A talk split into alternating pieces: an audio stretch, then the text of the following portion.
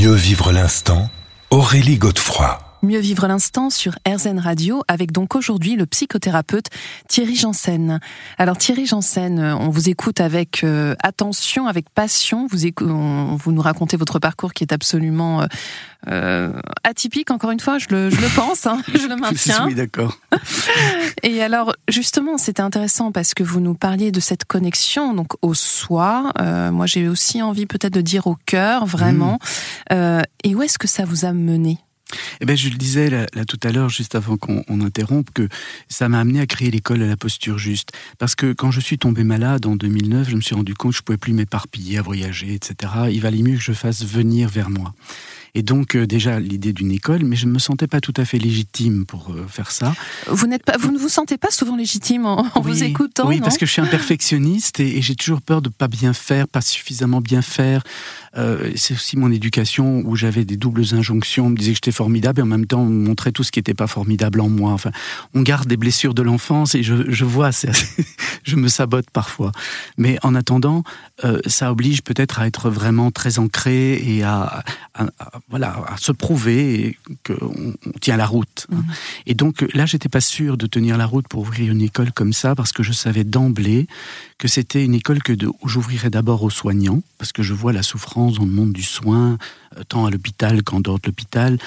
Euh, et, ce monde n'est pas aidé. Donc, euh, comme j'en viens, et en moi-même travaille à l'hôpital en, tant que chirurgien, je me suis dit, voilà, je peux, là, je suis légitime pour faire ce pont, apporter une vision psychologique et spirituelle au monde des soignants. Et ça, c'est très important pour vous. Hein. et, et la mm. spiritualité, euh, pour moi, n'a rien de religieux. C'est vraiment la science de la compréhension de l'esprit des choses, la connaissance de l'esprit des choses. Et pour moi, l'esprit, c'est pas le mental, c'est pas le mind des anglo-saxons, c'est vraiment la conscience. Mm. Et, et comment éveiller la conscience, comment avoir cet éveil spirituel et comment alors voir qui nous sommes vraiment, quelle est cette personnalité, quelles sont ces névroses. Et je savais que cette école, ça serait ça, mais qui étais-je pour euh, encadrer ça, pour contenir ça? Alors j'ai décidé de faire une, sorte de retraite qui devait durer un an euh, et elle en a duré trois. ça a été vraiment vous très compliqué. Vous ne faites jamais les choses à moitié, vous, hein, C'était très compliqué parce que je me suis retrouvé face à mes démons.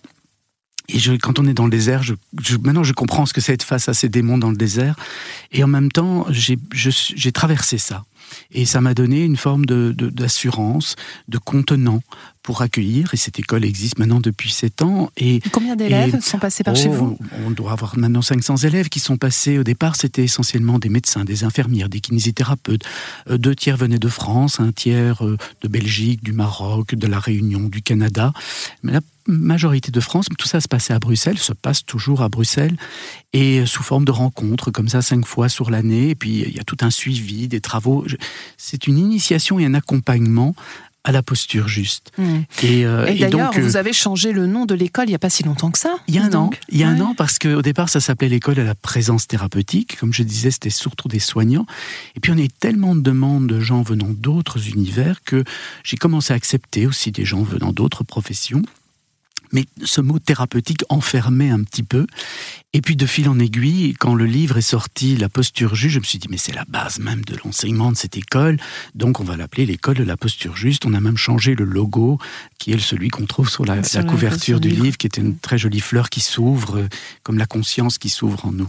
Mais cette notion de juste place, on la retrouve déjà dans les grandes civilisations anciennes, c'est ça qui est passionnant. Ah oui, d'ailleurs, le, livre La posture juste, il est, il est comme dédié à la déesse Maat. Euh, Maat, dans l'ancienne Égypte, j'ai cette passion pour l'Égypte ancienne, c'était la déesse qui portait une plume d'autruche sur la tête, une plume d'autruche parce que c'est une plume parfaitement équilibrée. Mm. C'est la déesse qui est garante de l'équilibre, de l'harmonie de l'univers parce que on respecte sa juste place et on est dans la vérité. Et euh, alors, on a parlé de la justice et de la justesse. Les égyptologues disent souvent que Maat, c'est la déesse de la justice. Mais non, c'est vraiment la déesse de la justesse. Il faut que la planète Mars reste sur son orbite pour pas venir en rentrer en collision avec la, planète Terre. Et dans une société, il faut que chacun euh, tienne sa place, remplisse son rôle. Et, et, voilà. Et, donc, euh, oui, je crois que toutes les grandes civilisations qui ont duré, ont travaillé sur le thème de la justesse, ont respecté la justesse, ont essayé de comprendre quelle était la juste place de l'être humain dans le monde. Et je crois que notre civilisation doit se poser cette question aujourd'hui. Eh bien, nous allons nous poser en tout cas cette question tous les deux dans un instant, Thierry Janssen. Mieux vivre l'instant Aurélie Godefroy. Mieux vivre l'instant sur RZN Radio, votre émission hebdomadaire pour prendre conscience de l'instant présent et si possible mieux l'accueillir. Alors on est aujourd'hui avec Thierry Janssen, psychothérapeute qui a publié La posture juste chez l'Iconoclaste. Et alors Thierry, au-delà de cet éveil de la conscience dont on vient de parler, ce qui est très intéressant dans ce livre, c'est que vous nous donnez vraiment des outils euh, pédagogiques pour essayer de, nous approcher de cette posture juste et euh, bah, en commençant tout d'abord euh, par constater les caractéristiques de notre personnalité. Oui, c'est pas facile, hein Non, et en même temps, plus qu'on ne le pense, euh, c'est parce qu'on n'a pas forcément l'attention aiguisée. Et le livre, il est là pour justement attirer l'attention sur ce que nous sommes en fait. Et, et, ça commence par effectivement se poser, être là, regarder, avoir cette conscience qui s'éveille. Ça, c'est tout la partie plutôt spirituelle, cette conscience qui s'éveille en nous, plus contemplative. D'ailleurs, le livre commence par quelques recommandations de méditation, en quelque oui, sorte. Méditation du cœur magnifique. Hein. Ah oui, parce que dès que le cœur s'ouvre, la conscience s'éveille. On n'est plus dans le jugement du mental, c'est juste la constatation de ce qui est, l'acceptation de ce qui est. Mais alors, qu'est-ce qu'on trouve quand on regarde ce qui est, quand on se regarde sans jugement? Ce qui est difficile de pas se juger, parce qu'on est conditionné à toujours penser mm. qu'on n'est pas L'enfant s'est passé par là. Eh ben oui. et, et, du coup, euh, l'outil qui est utilisé, qui est proposé, c'est ce que nous a montré Will Reich, qui était un élève de Freud, qui, euh, comme euh, Jung, qui était aussi un élève de Freud, ou en tout cas quelqu'un dans le sillage de Freud, euh, tous les deux, Reich et Jung, ont pris leur distance parce que Jung voulait qu'on ouvre plus vers la spiritualité, l'universalité de l'être, et puis Reich, il voulait qu'on parle du corps, et comment toute la vie psychique était inscrite dans le corps, toutes nos émotions, toutes nos peurs, toutes nos défenses. Tout est engrammé quelque part. Tout est hein. engrammé et tout se reproduit sous forme de conditionnement, de schémas un petit peu répétitifs et, qui sont du coup névrotiques. Mmh. Attends, euh, juste névrotique, qu'est-ce que c'est un comportement névrosé euh, La façon dont moi je parle de la névrose, parce que bien sûr il y a plein de nuances en fonction des auteurs, des écoles, etc. C'est vraiment ce processus qui fait que face à des difficultés, à des peurs, on va essayer de les éviter, d'éviter les situations qui créent ces peurs ou ces, ou ces difficultés. Et euh, qu'on va mettre en place, le comportement qu'on va mettre en place, va malheureusement recréer ce qui nous faisait peur. Et on rentre dans une sorte de cercle vicieux où voilà, on s'enfonce de plus en plus dans quelque chose de douloureux, de difficile, de souffrant, de séparé, de conflictuel. Donc en fait, c'est comme des stratégies d'effitement ou de fuite, mais qui ne fonctionnent pas. Oui, et au contraire. Moi, je prends toujours l'exemple très simple. Euh, on a tous eu un jour euh, besoin du biberon qui n'arrivait pas au fond de notre berceau. Et on a tous pleuré pour avoir ce biberon, et il a fini par arriver. On s'est dit, il suffit de pleurer pour obtenir. Et puis, on a cette peur donc de la séparation, on a peur d'être vide, de ne pas, de, pas recevoir ce qu'on a besoin venant de l'extérieur. On appelle ça l'oralité dans le langage pardon, de, de, de, de Reich, de William Reich. Et, en fait, cette oralité fait qu'on cherche la fusion avec l'autre, on a tout le temps besoin d'être rassuré, on, on enferme l'autre, on étouffe l'autre. Et donc, il ne peut à la longue qu'avoir envie de s'éloigner. Et on recrée sans s'en rendre compte exactement ce qu'on avait redouté. Et alors on se vit comme une victime en disant c'est la faute de l'autre, c'est la faute du monde, mais on ne s'est pas rendu compte de notre part de responsabilité. Et c'est là euh, la beauté d'un travail psychologique profond, mais qui ne peut être vécu de mon point de vue que quand la, la conscience est éveillée pleinement, quand le cœur est ouvert pleinement sur ce que nous sommes, sur notre misère intérieure parfois, eh bien, c'est la beauté de ce, de ce chemin, c'est de se rendre compte qu'on est libre, beaucoup plus alors de choisir d'autres façons de nous comporter pour ne pas recréer ce qui nous fait souffrir. Mmh. Et notamment grâce aux outils que peut nous donner William Reich et ses grilles justement psychocorporelles, de lecture pardon, ah psychocorporelle. c'est prodigieux. Et dans mon livre La solution intérieure, j'avais déjà abordé ça il y a donc, très bien longtemps, presque 20 ans maintenant, que en fait, euh, euh, les Chinois où les Indiens, dans la médecine ayurvédique, donc millénaire, des médecines très anciennes, avaient déjà décrit ces, grilles de lecture morphopsychologique. Et d'ailleurs, dans, dans l'ayurveda, la, la, mmh. science on de retrouve vie, ça, on retrouve ça. Même la nourriture et, et, différents exercices sont recommandés en fonction des types morphopsychologiques. Et Reich, qui n'avait pas, je pense, cette connaissance-là, est arrivé aux mêmes conclusions parce qu'il avait compris comment l'énergie est utilisée, comment elle, elle, elle, elle s'engramme dans le corps et comment elle, elle conditionne nos comportements et nos postures, parce que ces postures accompagnent nos mouvements intérieurs, nos, nos actions. Et quand une posture devient répétée, parce qu'on rentre dans la névrose, on répète sans arrêt la même chose, ça peut même changer la structure du corps. Alors, on en parle dans un instant, Thierry Janssen, c'est absolument passionnant. À tout de suite. Mieux vivre l'instant Aurélie Godefroy. Mieux vivre l'instant sur RZN Radio, votre émission hebdomadaire, pour prendre conscience de l'instant présent, avec aujourd'hui le psychothérapeute Thierry Janssen. Alors Thierry, vous nous parliez à l'instant des comportements qu'on pouvait avoir. Ce qui est intéressant, c'est que vous avez mis pardon, euh, différents traits de personnalité en exergue dans ce livre, euh, notamment le, trait de caractère schizoïde. Mhm. On verra ensuite le trait de caractère oral, masochiste et peut-être psychopathe ou rigide, il y en a beaucoup. Mais commençons par le caractère euh, schizoïde. Oui, en fait, c'est pas moi hein, qui ai trouvé ces, traits de caractère, c'est Willem Reich et Toujours, puis un de ses élèves, bien sûr, et Alexander Lowen par la suite aussi. Et, euh, c'est brillant parce que ils ont vraiment compris comment nous répondons aux situations de l'existence pour essayer d'éviter d'avoir à souffrir ou de revivre certaines peurs, certaines blessures, certains inconforts, et comment malheureusement nos comportements finissent par les recréer.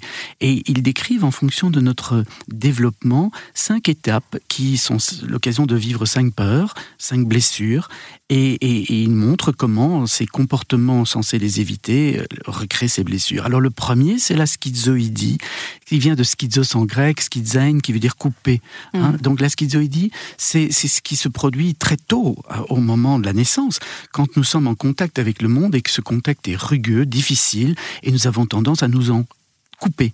Nous, nous, nous, certains vont parler de fuite, mais le petit bébé ne peut pas encore fuir. fuir. Par mm. contre, il peut se déconnecter. Et, régulièrement dans notre vie, nous nous déconnectons. Quand c'est trop confrontant, quand c'est, on, ben, on s'en va. Euh, déjà, on s'en va dans ses pensées, on rêve, on n'est plus là. Euh, ou bien, on, on s'en va carrément avec nos jambes, on part parce que c'est pas rassurant. C'est la peur du contact. Hmm. Euh, le contact qui fait peur et qui engendre cette réaction de retrait. C'est la première réaction du vivant. Euh, même une cellule, hein, vous mettez un toxique sur une cellule, elle va se rétracter. Et, donc ça donne tout un physique particulier, un petit peu élancé, un corps non habité. Euh, c'est le, type même du rêveur, du poète qui, qui flotte à 5 cm du sol. Les grands adolescents qui fument des pétards pour partir encore plus loin. c'est vraiment la fuite éloge de la fuite, disait Henri Laborie, parce que c'est la première défense du vivant. Le problème, c'est que plus on fuit, moins on occupe sa place, moins on est rassuré, et donc on est obligé de fuir de tous en temps. C'est, alors il y a des côtés positifs. C'est l'artiste, il est très inspiré, mais l'artiste sait qu'il doit pouvoir s'ancrer pour pour se manifester et, se réaliser. Et parfois, il est heureux de rencontrer un galeriste qui sait le faire mieux que lui, mm. parce que lui-même, il est un peu trop déconnecté, mais il est très inspiré. Alors juste après ça, il y a un, un deuxième problème que nous rencontrons rencontrons euh, parce que nous ressentons un creux au niveau de l'estomac, le cordon ombilical a été coupé, nous avons la sensation de faim due à l'hypoglycémie, la nature est bien faite, cette sensation de faim éveille un inconfort au niveau de l'estomac puisqu'il faut remplir l'estomac. Et nous appelons, nous pleurons, le biberon vient, on est rassuré. Ah, c'est le fameux stade oral dont on parlait C'est le stade oral. Parce que de fil en aiguille, on commence à expérimenter comment faire pour obtenir de l'extérieur. On pleure, on crie, on, on se met en colère parfois et on voit les colères des enfants quand ils n'ont pas ce qu'ils veulent. Mm. Euh, et puis progressivement, on développe des stratégies dans cette oralité, qui sont des stratégies soit en fusion, on veut absolument que l'autre nous appartienne et nous remplisse depuis l'extérieur, ou alors en hyper-autonomie. C'est-à-dire que... Quoi, mais l'hyper-autonomie, c'est-à-dire moi j'ai besoin de personne. Comme ça, on ne s'expose pas au danger de ne pas recevoir. Hmm, on prend pas de risque. Et on fait ça. Euh, on est, moi, je me rappelle quand j'étais enfant, je ne demandais jamais ce qui me faisait plaisir, parce que j'avais trop peur qu'on me le donne pas.